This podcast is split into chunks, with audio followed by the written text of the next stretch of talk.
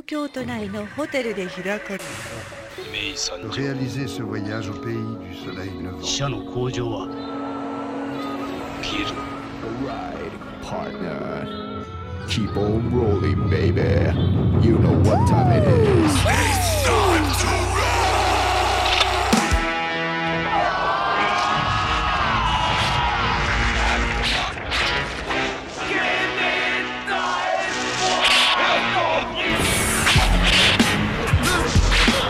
Sommes en direct du Tower Records de Shibuya. Euh, oui, oui, en direct, nous sommes à Tokyo. Et pour m'accompagner aujourd'hui, on a un invité prestigieux, Stéphane euh, du Lézard Noir. Euh, Stéphane, est-ce que tu peux commencer par te présenter? Donc Stéphane Duval, j'ai 48 ans, éditeur du Lézard Noir depuis 2005, 2004-2005. Euh, parcours professionnel, j'ai été disquaire pendant 13 ans, j'ai été directeur d'un espace consacré à l'architecture contemporaine pendant 13 ans. J'ai toujours fait euh, double activité, donc euh, j'ai monté le Lézard Noir quand j'étais disquaire et puis j'ai fait ça en parallèle et maintenant je ne m'occupe plus que de ça depuis le mois d'avril. Très bien. Donc les origines du Lézard Noir dans tout ça? Parce que tu disais que tu nous disais... euh, Le Lézard Noir est parti de mon intérêt pour la contre-culture japonaise et certains artistes que je voyais passer sur des pochettes de disques.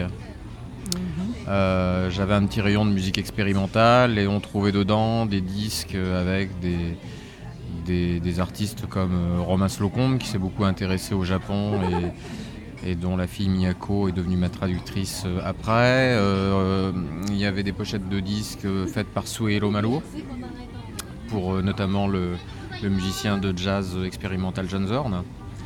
Et donc c'est comme ça que j'ai déroulé un peu une pelote euh, avec un fil d'Ariane et que mon intérêt pour le Japon est venu. J'avais pas d'intérêt particulier pour le Japon et, et pour tout dire, je ne lisais pas de manga. J'ai lu Akira quand c'est sorti. J'étais un collectionneur de BD quand j'avais euh, jusqu'à 14-15 ans. Mais j'ai abandonné la lecture de la BD avec la découverte de la musique au moment de tout ce qui était la new wave et le post-punk. D'accord, et donc découverte, euh, découverte via, euh, via des pochettes de disques. Euh, Pochette de disques, photographie, art, euh, cinéma. Le, le cinéma de Terayama m'intéressait, donc euh, ouais. Et comme j'ai toujours pensé que pour être au centre, il fallait être au centre de la formation pour récolter l'information, c'est comme ça qu'est venue l'idée de monter cette maison d'édition lors d'un second voyage au Japon. Donc ça devait être en 2003, je crois, et on m'a présenté euh, Maruo Suelo chez lui. Bon, à l'époque, il n'y avait, pas- il y avait pas beaucoup d'internet, euh, c'était assez compliqué quand même de, de voir les gens. Mais son galeriste, euh, euh, Span Art Gallery, m'a amené chez lui, comme ça, gentiment. Et, et, euh, Maruo m'a montré tous ses, tous ses tableaux. Alors à l'époque, j'avais pas d'argent, donc j'ai pas pu. j'ai eu acheté juste un petit dessin. Il m'en a donné un aussi à l'époque. Et en rentrant en France, je me suis dit, allez, on fait une maison d'édition. Le nom du Lézard Noir est venu spontanément. Euh, en tant que. Enfin, c'était un- l'hommage à, à Rampo, à Mishima, au film de Fukasaku. Enfin, il y avait- il y avait cette image romantisme noir, décadence, euh, qui m'a animé dans mes premières années de recherche euh, japonisante. Est-ce que tu peux nous parler du premier titre du coup du Lézard Noir? Alors le premier titre que j'ai voulu faire, c'était ce qui est sorti en France chez IMO, IMO, qui était La jeune fille aux camélias. Et en fait, on avait tous les deux le contrat avec Benoît. Et l'éditeur qui m'a vendu le contrat à l'époque m'a dit bon, euh, pour éviter les conflits entre les deux éditeurs japonais, parce que visiblement il y avait plusieurs éditeurs qui éditaient le même titre à quelques années d'écart, euh, je l'ai laissé filer à Benoît. Et, euh, et j'ai recherché quel type de, de- comme j'avais aucun anté- antécédent et que je venais pas du tout de la, ni de la bande dessinée ni de l'édition, même si j'avais déjà fait une maison d'édition en littérature avant qui s'appelait L'île verte. euh, J'y suis allé par, des, chemins détournés. En fait, j'ai contacté Léonard Coren qui avait écrit deux petits manuels euh, sur l'art du bain euh, et autres illustrés par Mario. Et Coren m'a vendu les droits. Donc j'ai commencé comme ça et j'ai pu aller au Japon en disant voilà, j'ai édité du Mario, donc je voudrais faire ça. Et en même temps, j'étais très intéressé par il s'appelle Makoto Aida, dont j'avais vu des œuvres à une exposition qui s'appelait Coloriage à la, à la Fondation Cartier, qui était une exposition euh, parallèle à la grande exposition Takashi Murakami. Murakami avait invité une quinzaine ou une vingtaine d'artistes japonais au sous-sol de la fondation. Et euh, j'ai flashé sur euh, Makoto Aida, donc j'ai contacté son galeriste et je lui ai dit j'aimerais éditer un livre improbable qui s'appelle Mutant Tanako, qui est en fait un pastiche de, manga japonais qui reprend tous les, poncifs du, du, hentai et autres, et qui est une œuvre d'art qui doit faire je crois 18 mètres de long en noir et blanc. Et j'ai contacté son galeriste, il a trouvé que c'était une idée folle, il a dit bon les bancos. Euh, comme je, comme je pouvais pas faire un livre d'art de Makoto Aida parce que j'étais inconnu, euh, le fait de proposer aussi un, pseudo-manga euh, s'est passé. Donc c'est, il se trouve que Maruo était quand même un peu connu ici dans l'édition et que Makoto Aida est quand même assez star ici en tant qu'artiste japonais. Quasiment tout le monde connaît Makoto Aida. Donc ça m'a ouvert des portes et Suite à ça, j'ai pu signer Lunatic Lover, Yumino Kusaku et, et puis Akino Kondo qui était chez le même galeriste que Makoto Aida. Donc un jour, j'étais passé chez le galeriste qui est euh, la galerie Mizuma, qui est maintenant du côté de Ichigaya. À l'époque, elle était à Nakameguro. Et j'ai dit euh, au patron, monsieur Mizuma, j'aime beaucoup une autre de vos artistes qui a fait des mangas, qui est Akino Kondo. Il m'a dit Ah, tu veux voir Akino? Je l'appelle. Donc il l'a appelé devant moi. Il m'a dit ah, bah, Demain, elle est là. Et donc on est parti à faire les mangas d'Akino. Donc j'avais pas du tout encore, même à ce moment-là, l'envie de. L'idée même de faire une maison d'édition manga. C'était pas du tout ça. C'était une maison d'édition où je me faisais plaisir à publier des auteurs euh, euh, dont les travaux artistiques m'avaient plu et que j'avais envie de côtoyer. Mhm. C'est extrêmement, intéressant. Du coup, euh, c'est vrai que quand on, met en parallèle avec d'autres éditeurs manga qui, eux, à la base, euh, sont des lecteurs de manga depuis, depuis leur euh, tendre enfance, on se rend compte qu'ils ont énormément de mal à, signer des auteurs qu'eux ils voudraient, soit parce qu'ils sont déjà tous les autres éditeurs en France, soit parce qu'ils n'ont pas les clés qui ouvrent les portes des éditeurs en France. Donc toi en fait tu veux passer par, par des galeries. C'était un chemin détourné. Je me suis dit effectivement, si, j'avais certaines clés comme euh, Mario en BD, euh, Makoto Aida sur l'art contemporain, et à l'époque j'avais envie de faire euh, les DVD de Terayama. Donc j'avais commencé à approcher Hiroko Govers, qui était la productrice japonaise qui vivait en France de Terayama. je savais qu'avec ces, noms, c'était des, cartes de, visite qui me permettaient de mettre sur la table des références concrètes qui ne représentaient pas grand chose pour le grand public en France, mais qui ici était assez respecté. Euh, et après, l'autre euh, grande carte de visite que j'ai eue, c'est quand j'ai édité les Moumines. Moi, j'ai découvert les Moumines au Japon. J'étais persuadé que c'était japonais parce que j'ai pas vécu j'ai pas grandi avec les Moumines. Et en rentrant en France, j'ai contacté euh, l'éditeur parce que, en fait, quand j'ai fait le Lézard Noir, très vite, je me suis senti renfermé dans une image d'éditeur underground qui habite à Poitiers qu'on voit pas et qui édite des choses improbables.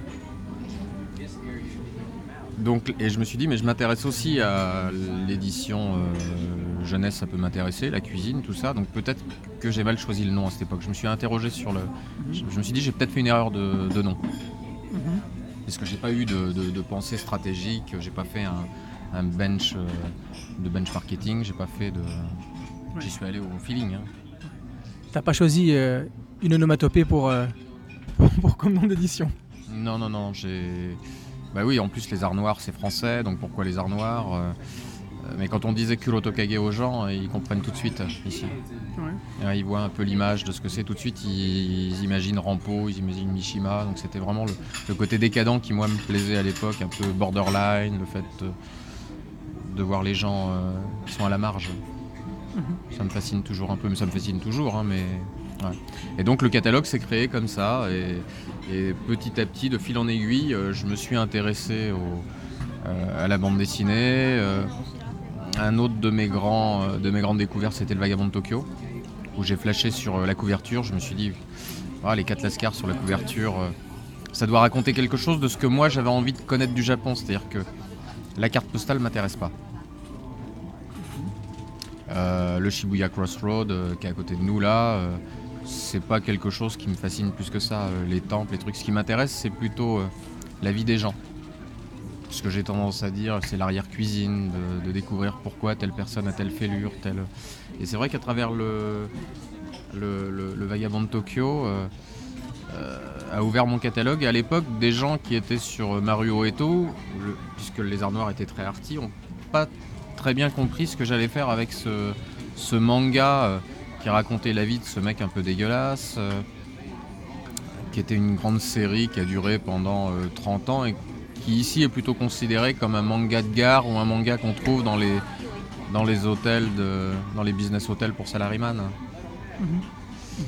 Mais je l'ai présenté comme un comme une sorte de, de, manga euh, très dans un esprit Bukowski euh, avec des accents welbeckiens. C'est comme ça que je l'ai présenté à la presse et ça a fonctionné puisqu'il a été, euh, ça a été plutôt un, succès pour moi. Hein. C'est une série où je reçois régulièrement des mails, pour lesquels je reçois régulièrement des mails de gens qui me disent quand sort le prochain, quand est-ce que vous refaites une anthologie.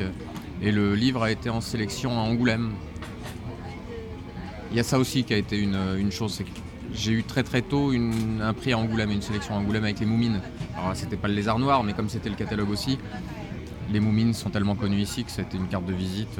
Je pense que certains éditeurs se sont dit euh, le lézard noir c'est une sous-branche d'une major euh, française. On va un petit peu rembobiner. Euh, et je laisserai ça au montage. ton job d'éditeur, ça consiste en quoi? Parce que beaucoup de gens euh, peut-être confondent éditeur, distributeur. Euh, qu'est-ce que c'est? Quand je dis éditeur, c'est vrai que les gens ont tendance à dire. Euh, ils, prennent pour l'imprimeur.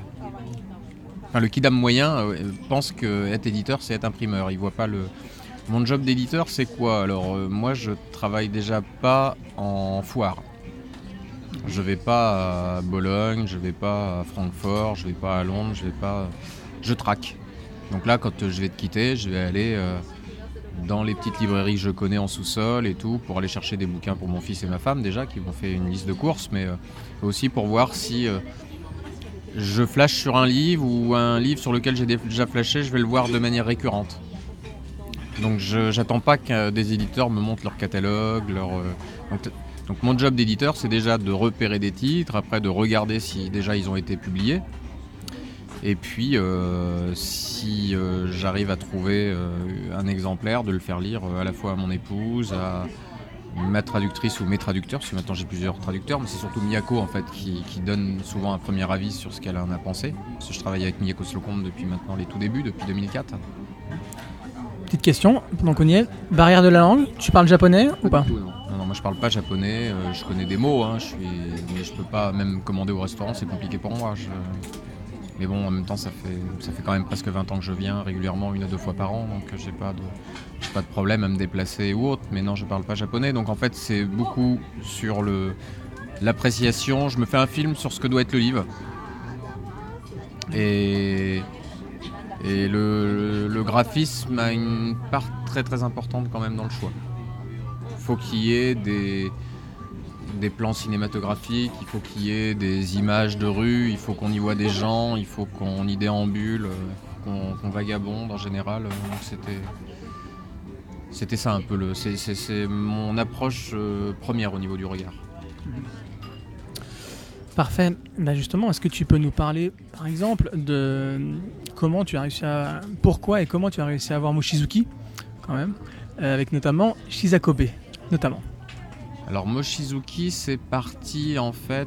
Euh, j'ai en fait, au tout début du Lézard Noir, je voulais éditer Umezu.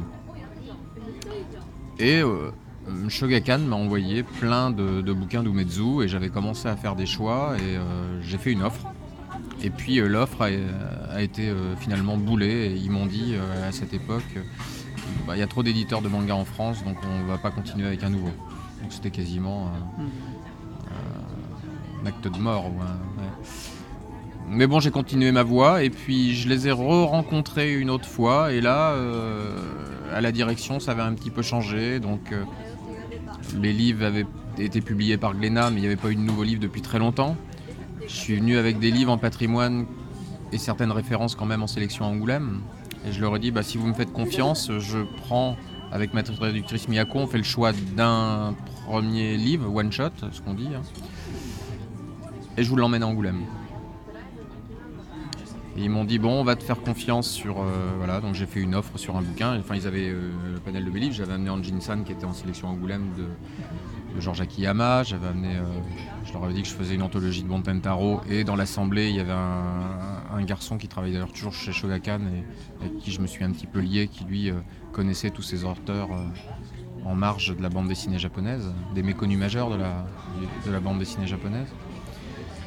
Et donc euh, j'ai mis euh, un pied dans la, dans la porte chez Shogakan et j'ai vu l'année d'après pour une interview, euh, j'ai accompagné Stéphane Beaujean qui bossait à l'époque à Kaboom chez Umezu pour l'interviewer. Et l'éditeur de, de Umezu m'a dit Ah, en ce moment j'ai une série, tout le monde se bat pour la faire en France.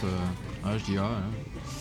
ouais. Et je crois que c'était le même jour, juste après ou le lendemain, je vais dans une librairie et je tombe sur euh, Shisakobe avec les deux hipsters entre guillemets sur la couverture. Et je me dis Waouh, c'est Shogakan, c'est ça, c'est ce livre-là pour lequel tout le monde se bat en France.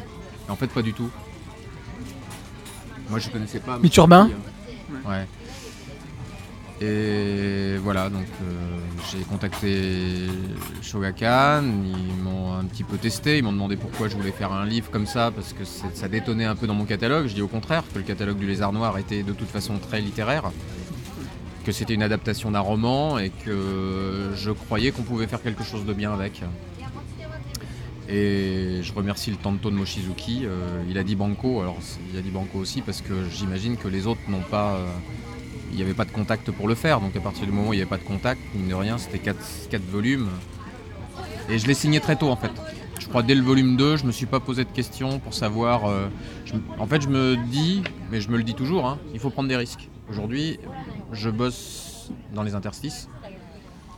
Je suis obligé de faire avec ce qu'on me laisse, ce que les gros euh, ne prennent pas. Donc il faut que je redouble un peu d'ingéniosité. Tu dis obligé, mais quand on, entend ton parcours et qu'on voit tes choix, euh, c'est des choix très très personnels qui sont motivés par une passion et par, euh, comme tu l'as dit, euh, un, goût prononcé et une analyse voilà, visuelle avant tout. Mhm.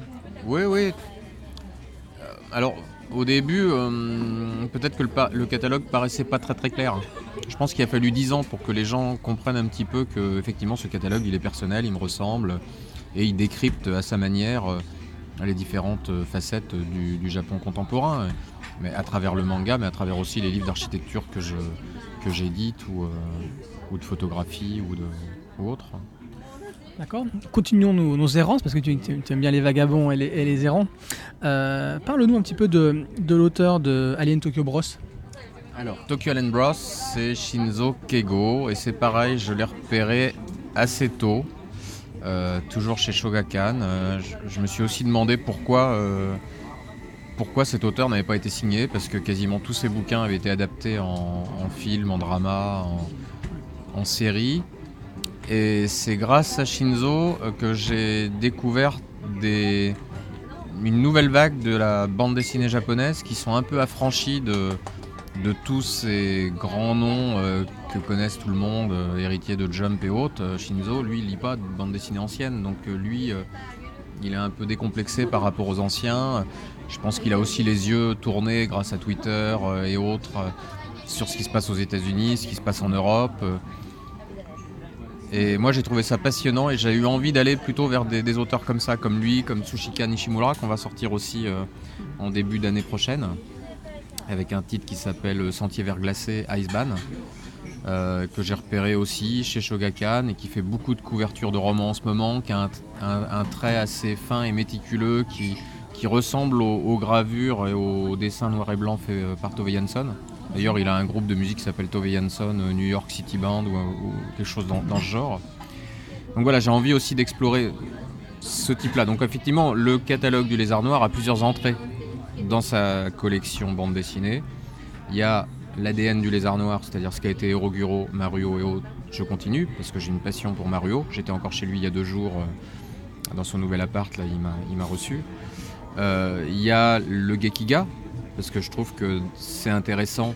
Et au-delà des très grands noms qu'éditent mes confrères de, euh, de, de Kana, de Cornelius aussi, qui fait un super boulot. Là, il va rééditer Tsuge avec Atrabil. C'est quelque chose que j'aurais adoré faire aussi, mais bon, je- ils sont sur Tatsumi, ils sont sur tout ça. Donc moi, je me suis dit, bon, je vais aller plutôt sur ceux en marge, et il y en a beaucoup des très très bons. et une collection plus sur les, les- les- auteurs de la nouvelle génération. Pour s'ouvrir, parce que je trouve que c'est super. euh, c'est un super boulot, euh, ça, ça dénote un peu sur ce qu'on a l'habitude de voir et que il y a un public en France pour ce type de, de nouvelles bandes dessinées.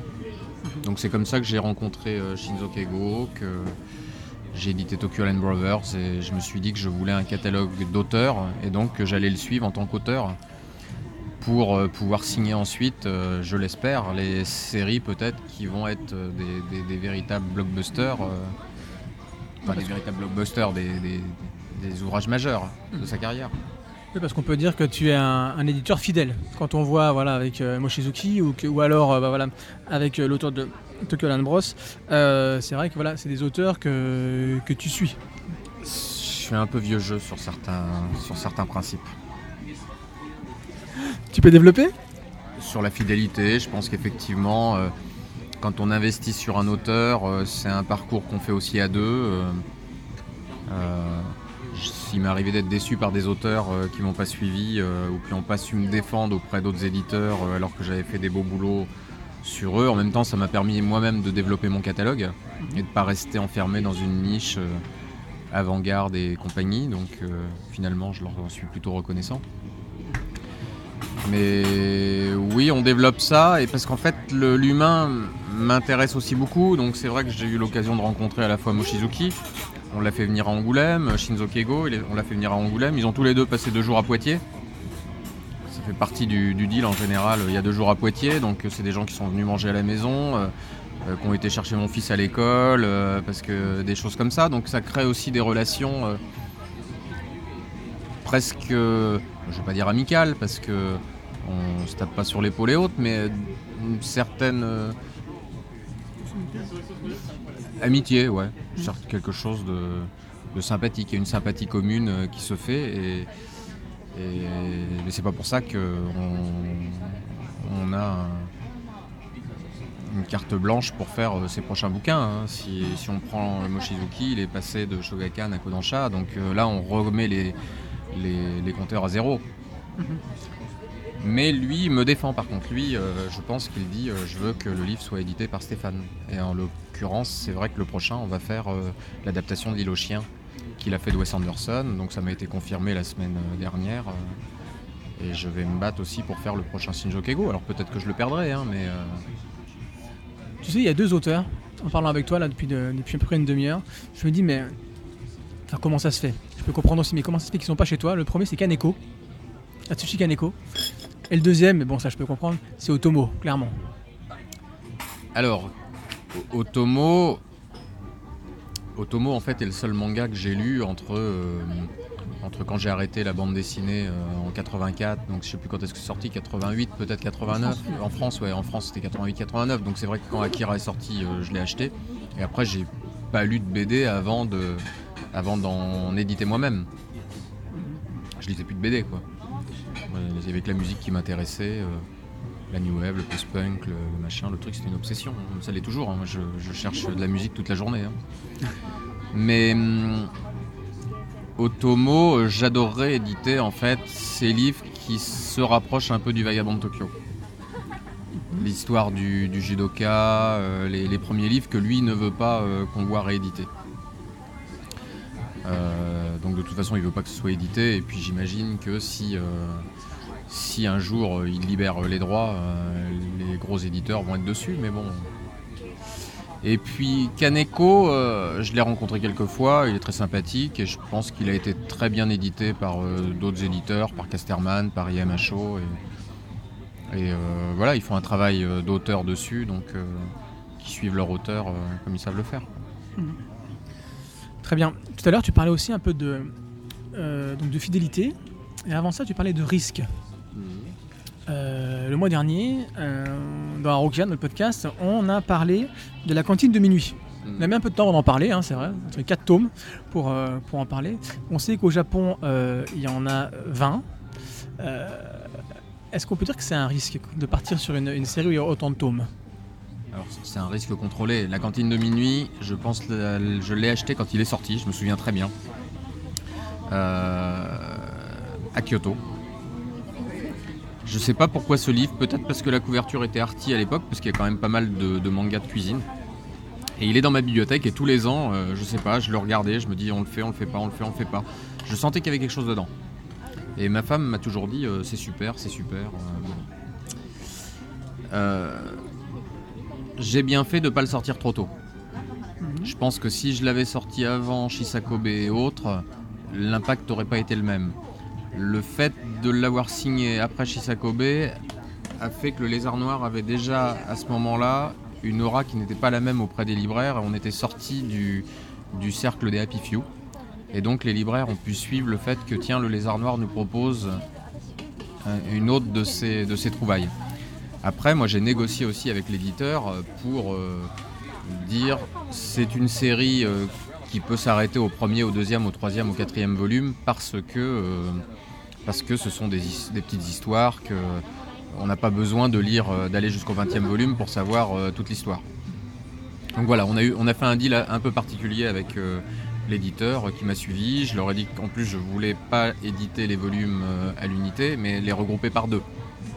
Donc je mets deux volumes en un et on les présente un peu comme si c'était des romans parce que ça se lit très vite, c'est passionnant et on a très vite envie d'avoir la suite. Et je pense que 20 volumes, ça serait euh, indigeste pour le, le public français. Enfin, on prend la série beaucoup trop tard, alors que en les regroupant, là, on est déjà au quatrième. Il n'y a pas de souci, on va éditer le livre de cuisine après inspirer, enfin, un livre de cuisine avec des, des photos euh, et les plats qu'on retrouve dedans. Donc, euh, tu avais édité aussi euh, son premier, son manga, enfin son premier, le manga qu'il avait juste avant, avec euh, le- je l'ai signé entre temps. Et puis j'espère pouvoir signer aussi sa biographie. Enfin bon, tout ça c'est en, c'est en route. Parce que c'est pareil, c'est je l'ai rencontré il y, a, deux ans. On a fait une soirée dans un petit izakaya assez rigolo euh, du côté de Yokohama avec lui. Et c'est un, type assez charmant. Donc euh, c'est toujours dans le, dans le cycle de suivre un auteur. je trouve, euh, en lisant, puis maintenant, voilà, après, après avoir un petit peu discuté avec toi, que c'est sûrement celui dans lequel on retrouve le plus de choses qui te, qui te touchent ou qui t'intéressent. Notamment la cuisine, quand on te suit un peu sur, euh, sur Instagram. Alors, j'aime pas tout dans la cuisine japonaise. Pour être honnête, hein, je, je suis assez sélectif. Moi, j'aime bien en fait la cuisine européenne faite par des Japonais.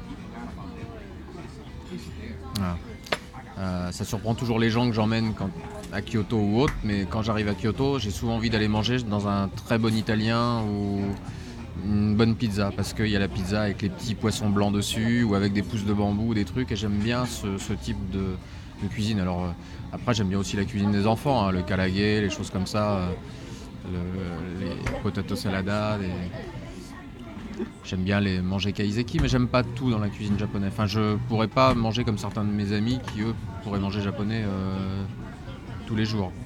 Ce qui est intéressant dans la cantine de minuit, c'est que un plat puisse éveiller des souvenirs d'enfance aux gens. Et que des gens qui n'ont pas le même parcours, qui ont peut-être été des rivaux à l'école et autres, se retrouvent et puissent s'apprécier autour d'un plat et, et déroulent leur intimité.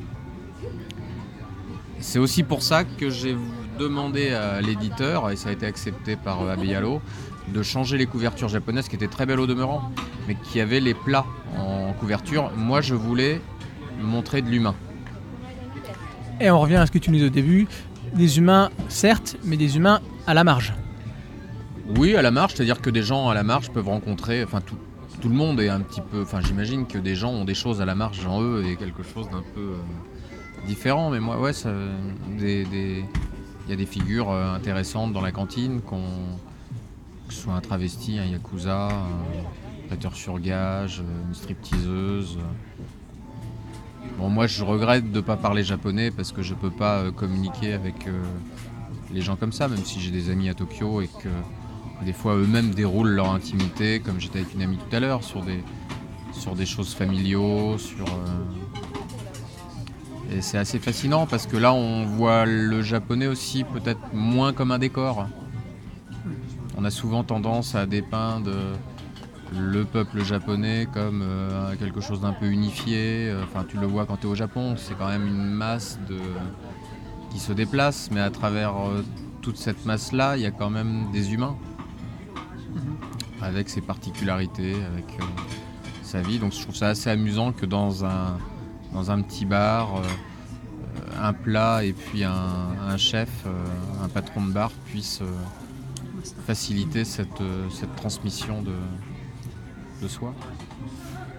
Ton avis peut-être sur euh, l'adaptation euh, en série? Si tu l'as regardé ou pas, je sais pas. Je l'ai regardé un petit peu parce que ça passe à la télé quand c'est ici, même si je comprends pas. J'ai regardé un peu sur, euh, sur YouTube, mais je suis pas un fan des dramas.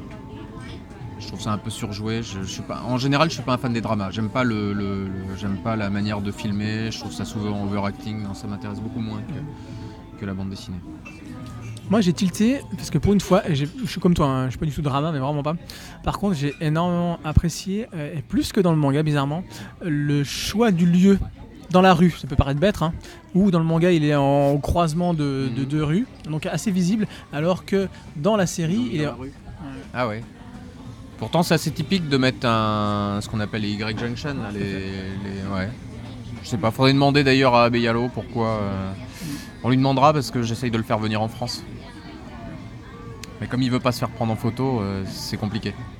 Il veut rester incognito quand il va dans les restos en fait. Ce qu'on peut comprendre. L'auteur notamment de, de Full Metal Alchemist, mais c'est pas la seule. Pareil. Puis, ouais. Et si on, est, si on parlait un peu de ton, de ton présent, le présent du, du lézard noir. Euh, là, tu viens de sortir euh, Stop Ibarican. Comment, pareil, comment ça a pu arriver dans votre, votre catalogue? Parce que c'est c'est souvent classé dans, en, en shonen. Comment, voilà, shonen en plus des années 80. Donc, années 80, ça je comprends, voilà, en, plein dans, dans ce que t'aimes. Mais, c'est shonenisant. Pourquoi? Eh bien, c'est le travail actuel en fait de Isachi Iguchi qui m'a fait m'intéresser à ce qu'il faisait. C'est un trait qui est très très proche de celui de Mochizuki. Des fois, on peut même se tromper et penser que l'un est l'autre. Ou, euh, Et j'avais tendance à, j'avais l'habitude de voir souvent des illustrations de lui euh, dans Tokyo, notamment euh, du côté de Kichijoji, puisqu'il y a souvent des quinzaines commerciales ou des choses où il fait les, grandes, les grandes affiches. Je crois qu'il habite dans le quartier. Et puis j'ai regardé un petit peu ce qu'il faisait et je suis tombé sur Stop Ibarikun. J'ai trouvé que c'était super osé dans les années 80 de faire euh, une histoire sur ce thème-là. J'ai regardé le dessin animé qui m'a paru euh, complètement fou. Donc j'ai demandé à ma femme, mais vous regardiez ça quand vous étiez ado? Elle me dit, mais non, c'était pas quand même pas pour euh, tout le monde. Et puis tout le monde m'a dit ici à quel point Stop Ibarikun était important. Donc voilà, j'avais envie de faire euh, Higuchi. Tout simplement. C'est vrai qu'en me promenant dans un, dans un mandarake sud d'Osaka, euh, je suis tombé, effectivement, il était plutôt mis en avant. Euh, euh, j'ai dit, ah, tiens, ça va, ça, va- ça sorti au, au lézard noir. Donc, oui, je, je, je comprends tout à fait que finalement, au Japon, ça peut être euh, aussi. euh, connaît quasiment ici. ouais. Bon, bah, c'est toujours aussi sur ces, ces, ces- ces personnages un peu en marge de la société, et puis euh, c'est bien vécu. Donc, je- c'est plutôt positif, c'est assez drôle, je trouve. Enfin, c'est un manga qui m'a beaucoup plu. J'ai beaucoup rigolé en lisant la traduction d'Aurélien Astagé, qui s'en est bien sorti parce que c'est pas facile de, de traduire de la, un gag manga de, de 82 quand même. Et puis je trouvais les, les couvertures sublimes et puis euh, voilà, j'avais envie de, l'éditer. Voilà. Euh, Est-ce qu'on peut parler aussi rapidement du Tigre des Neiges?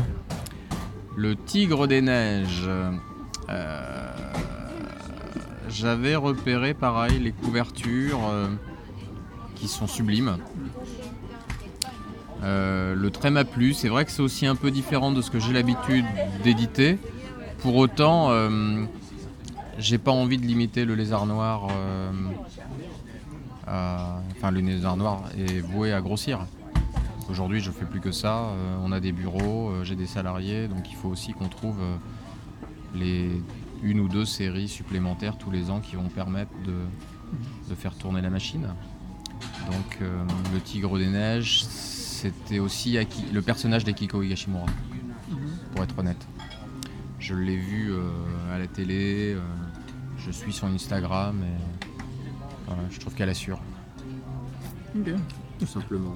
Donc euh, c'est un personnage tout comme euh, tout comme Kazuo Umezu, c'est euh, elle s'intéresse au, au théâtre, je crois qu'elle a une troupe de théâtre. euh, elle porte aussi bien le Adidas euh, que, le, que le kimono et ouais. Donc j'avais envie de faire euh, cette série. Donc on a pris des risques quand même parce que la série n'est pas finie. On ne sait pas jusqu'à quand euh, elle va s'arrêter. En plus, euh, j'ai du mal à passer le cap de me dire on va faire des mangas au format un peu plus petit. Donc on reste quand même sur des formats, format roman à 13 euros pour des livres comme celui-ci. Donc je suis conscient que ce soit pas facile pour tout le monde, notamment les plus jeunes de, tes auditeurs. Mais c'est tellement gracieux et bien dessiné que je trouverais ça, je trouve ça plus intéressant de le voir sur un peu plus grand, sur un papier d'un peu meilleure qualité, et ça le mérite amplement. Et je pense que si le marché japonais euh, s'y prêtait, les auteurs préféreraient que leurs livres sortent comme ça. En tout cas, c'est ce que m'a dit Mochizuki quand il a vu notre édition. Euh, il a dit à son tanto, mais pourquoi tu m'as pas fait un livre aussi beau que ça, quoi? Mhm. Pourquoi toi tu me fais des petits bouquins euh, en le... Et c'était pour le chambrer, hein, c'était rigolo, hein, mais Qu'est-ce que tu penses un petit peu de cette tendance euh, qu'on peut voir, même chez des grands éditeurs, éditeurs historiques en France, euh, ce parti pris de partir, de vouloir repartir vers un sens de lecture occidental, comme on dit? Alors moi j'ai fait l'erreur entre guillemets de faire des fois les couvertures au sens occidental parce que mes premiers bouquins avaient des doubles entrées, art et manga. Et que j'étais un peu maniaque donc je voyais euh, les tranches des couvertures sur une table, ça me dérangeait de les voir dans l'autre sens. Donc je mettais. Mais j'avais des, des réflexions de gens qui disaient on n'a rien compris, on a lu le bouquin par la fin, bon bref. Le sens occidental, je sais pas, parce que l'autre jour j'ai pris un Tintin, alors je l'ai pris en sens français, mais j'ai commencé à lire les bulles dans le sens japonais. Enfin, à lire les cases dans le sens japonais, donc euh, je pense que de plus en plus de gens sont habitués. Alors il y a encore des réflexions, hein, quand on va sur des salons, ah c'est le truc qui se lit dans l'autre sens, c'est... Mais... Euh, mais non, des fois ça pose des problèmes euh, en, termes de, de, planche de toute manière, de leur placer en sens occidental. L'inversion, je pense que c'est pas forcément une bonne idée. Peut-être que certains livres s'y prêtent. Hein.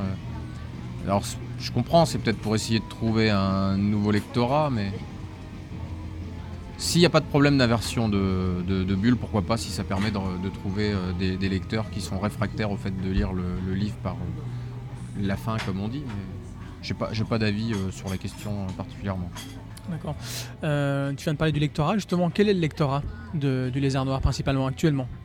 Oh, Il est varié, mais il est aussi, il est aussi constitué de gens qui ne lisent pas de manga et peut-être même pas de bande dessinée des fois. Les gens qui lisent la cantine de minuit, je sais qu'il y a des, lecteurs qui sont et qu'il y a parmi eux des gens qui s'intéressent au Japon, à la, nourriture et on leur a conseillé et ça va peut-être être la seule BD qu'ils vont lire parce que euh, c'est le Japon et la cuisine qui les intéressent ou parce qu'ils ont vu la série sur Netflix. Donc j'ai pas envie de me limiter à un lectorat en particulier, j'ai envie d'aller chercher justement ces nouveaux lecteurs. Et, euh, et j'essaye de communiquer aussi différemment, que ce soit sur Facebook avec les gens peut-être un peu plus âgés, sur Instagram plutôt sur euh, l'image et puis sur Twitter on voit les gens un petit peu plus geeks entre guillemets plus jeunes, fans de manga donc j'essaye de ne pas négliger un public euh, plus qu'un autre en tout cas. Mhm, mhm. D'accord. Euh, tout à l'heure, on va, ouvrir un petit peu la discussion sur, euh, sur le futur. Tout à l'heure, tu, on parlait de Ibarikon, notamment, qui ouvrait, puis l'auteur du Tigre des Neiges, qui ouvrait vers, des, vers, comment dire, vers du shonen et puis quelque chose de, plus contemporain. Hein. C'est une ouverture successive qui se fait sur des titres pour lesquels j'ai passé beaucoup de temps quand même à me dire est-ce que c'est ce titre-là qui va nous permettre de tout comme euh, ça a été le cas pour euh, Le Vagabond de Tokyo pour une première ouverture, Shisakobe une deuxième ouverture, La mm. Cantine, euh, puis Le Tigre des Neiges, après, après Keigo. C'est-à-dire que tout ça, ça se fait quand même, on passe pas d'un seul coup de Mario au Tigre des Neiges. Il y a quand même tout un, un lissage, un glissage qui se fait sur des années, sur un, pour justifier qu'aujourd'hui, bah, le catalogue peut prétendre aussi à à, des titres plus difficiles euh, à récupérer chez des gros éditeurs et, pour un marché plus vaste. Mhm. Dernière question, parce qu'après on va te laisser aller justement flâner ou chercher peut-être les prochains titres du Lézard Noir. Bah, justement, quel est le futur du Lézard Noir? Est-ce que tu peux nous donner quelques titres, euh, quelques orientations sur ce que tu vois euh, dans le futur proche ou peut-être un peu plus lointain? Alors, j'ai pour l'année prochaine, mon programme est quasiment fait, mais c'est quasiment que des suites de séries. Donc, euh, mais ça fait déjà le double de titres par rapport à cette année, pour moi, ce qui est déjà beaucoup. Le Lézard Noir, il y a aussi euh, les mangas, il y a des livres d'architecture, parce que je veux continuer à faire des livres d'architecture au moins un par an, un très très bon livre. J'ai fait Tokyo Noye, L'archipel de la maison, qui sont des livres qui ont ensuite été publiés au Japon et qui ont donné lieu à des expositions au Panasonic Museum.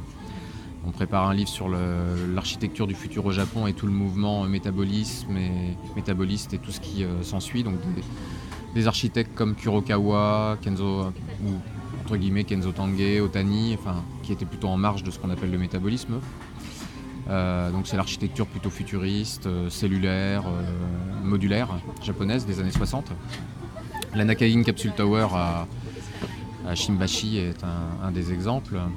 Euh, J'ai aussi le catalogue jeunesse, donc euh, je peux pas non plus faire plus de livres que on a de, de mains et de, de possibilités. Déjà j'ai pris du retard là pendant les trois semaines que j'ai passé ici en, en mission pour un autre boulot. Euh, j'ai signé une série qui s'appelle Zenkamono. Zenkamono qui parle d'assistantes sociales qui s'occupent d'anciens repris de justice. Ça c'est un scoop, je ne l'ai pas annoncé nulle part. hein. Voilà. Zenkamono, ça paraît en ce moment chez pareil chez Shogakan. J'ai signé donc l'adaptation par Mochizuki du livre de Wes Anderson. Et puis j'ai dans ma besace euh, quelques one-shots et quelques séries qu'il va falloir qu'on regarde. Alors ça va peut-être mettre 3, 4, 5, 6 mois avant de se dire euh, peut-être que quelqu'un l'aura signé entre temps. c'est souvent le cas. hein. Il y a des tas de bouquins qui viennent de, sortir euh, que je voulais faire, hein, notamment euh, euh, il y avait comment il s'appelle euh, euh, Blue Giant m'intéressait. euh, il y avait euh, les, les adaptations de Lovecraft euh, que, que Kamet de Kiun a sorti il n'y a pas longtemps, c'est pareil, ça m'intéressait parce que je suis un grand fan de, de Lovecraft. Bon, mais après, je peux pas tout faire non plus, et puis euh, ils n'ont pas non plus, le- que ce soit Glénat ou Kiun, le, le même impact que moi chez les gros éditeurs, et puis ils ont fait des, des très belles éditions, donc c'est super que ça sorte chez eux aussi. Donc il faut que j'arrive à trouver euh, voilà, une- un ou deux autres euh, bouquins qui va permettre de, de lancer la machine. Je suis plutôt content de la- du Tigre des Neiges parce que c'est un livre qui, qui va ouvrir le catalogue à un nouveau lectorat, qui est très drôle. Je sais pas si tu l'as lu. Pas encore, non? C'est sorti juste au moment où je partais pour le Japon. Ouais. Euh, ouais, je trouve ça très drôle. Je trouve qu'elle a beaucoup d'humour. Elle arrive à faire un livre à la fois historique en mélangeant des anecdotes personnelles. Donc euh, il y, a, il y a un décalage, il y a une distance par rapport aux éléments qui, moi, m'a- beaucoup plu. Donc je cherche. Je continue à chercher. Je, je suis pas, je suis pas inquiet pour les deux ans à venir en tout cas. Et puis Umezu, j'ai encore plein de titres. euh, si euh, Shogakan et Umezu veulent que je continue dans cette lancée. J'ai des bouquins en patrimoine aussi à sortir. J'ai- plus que qu'on va pouvoir faire. Très bien. Écoute, avant de te libérer, Stéphane, une dernière question. Surprise, je t'avais même pas pris une. On est à Tower Records. Là, je suis étonné qu'il en reste encore parce que je savais même pas qu'il en restait, tu vois. il est là Oui. depuis que je viens, donc ça fait longtemps qu'il est là Est-ce que tu peux nous donner une roco disque? Disque? Ah, ah. Alors j'aime pas trop la musique japonaise pop en fait, la pop japonaise. Mais dans les arts, j'étais un grand fan de Kai Mikari quand j'étais plus jeune. Kai Mikari qui avait eu une petite carrière en France, qui euh, avait fait des disques avec euh, Philippe Catherine, avec Tahiti 80, avec des gens comme ça. Je l'ai vu d'ailleurs deux fois en concert à l'époque, c'était au Shibuya Axe, qui était juste euh, de l'autre côté de l'avenue, là quand on remonte vers le stade de Yoyogi. Mhm, oui, oui. Donc il y a aussi euh, bah, le stade de Yoyogi qui figurera dans notre bouquin sur le métabolisme. Et curieusement, c'était une salle qui a été faite par l'agence euh, d'architecture Mikan à Yokohama, qui est dirigée entre autres par Manuel Tardy, qui est un copain avec lequel on a fait des bouquins, et qui a été détruit. Donc c'est c'est ça où quand on parle aussi d'architecture métaboliste, Tokyo est une ville métaboliste, dans le sens où elle se construit, elle se déconstruit, et comme me disait Manuel l'autre jour, euh, il y a 80 000 euh, boutiques par an en turnover, sur Tokyo uniquement. Euh, donc Rocco Disc, euh, bah alors pas Kamikari parce qu'elle a arrêté sa, carrière je crois euh, depuis qu'elle s'est mariée. Eiko Ishibashi qui joue, je l'avais utilisé, j'avais été la voir en concert dans un petit club, Lady Jane à, à Shimokitazawa il y a 3-4 ans et elle avait accepté que je mette sa musique en bande son d'une petite, d'un petit teaser qu'on avait fait pour Shisakobe. Et Eiko Ishibashi euh, est pianiste de jazz, euh, chanteuse et elle euh, fait aussi de la musique un peu pop expérimentale avec Jim O'Rourke qui est un musicien américain qui vit qui a joué avec Sonic Youth, c'était le cinquième membre de Sonic Youth et qui vit à Tokyo depuis longtemps. Je les ai vus plusieurs fois ici en concert dans différentes formations donc voilà, je trouve que ce que fait Eiko Ishibashi c'est pas mal mais moi je suis plutôt bloqué sur les années 80 en ce moment. Je n'écoute que les Cocteau Twins et Icon de Bunnyman. Je sais pas si ça t'évoque quelque chose, mais voilà. Je suis un peu, je suis un peu bloqué euh, à mes jeunes années. D'accord Stéphane, bah, écoute on te remercie euh, pour le temps que tu nous as consacré, hein. une heure de podcast alors que tu es très pris. Surtout que non, c'est parfait, c'est très très bien. Euh, voilà, donc c'était, on était en direct du euh, Tower Records à Shibuya. Et voilà, encore merci Stéphane. C'est un endroit où je viens de moins en moins en vieillissant parce que c'est c'est quand même assez bruyant et ouais ce que je comprends, ce que je comprends. On s'est perdu vers aussi vers euh, Harajuku avec euh, la fameuse rue euh, Kawaii. on était avec mon épouse, on, a quitté, on a quitté. c'est trop dur, c'est trop dur. on est au calme, On est bien, on est bien. Donc merci encore Stéphane et puis bah voilà, bonne continuation. Bon retour. Réaliser ce voyage au pays du soleil levant.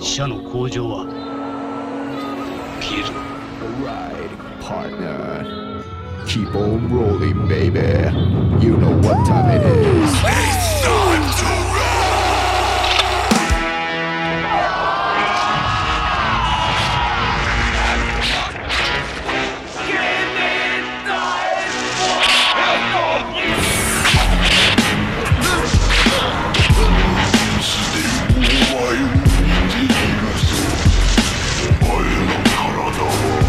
Cette planète est la proie des forces maléfiques. La souffrance et la peine règnent sur la Terre. Mais néanmoins, il existe aussi des choses merveilleuses ici-bas, des amis. C'est grâce à eux qu'on peut supporter la détresse et le désespoir. C'est avec eux qu'on peut partager nos joies et nos peines. Et essayer de construire ensemble un monde plus harmonieux où la justice et la paix pourront enfin être respectées. Voilà ce que j'ai appris et c'est pour cette cause que je me battrai toujours.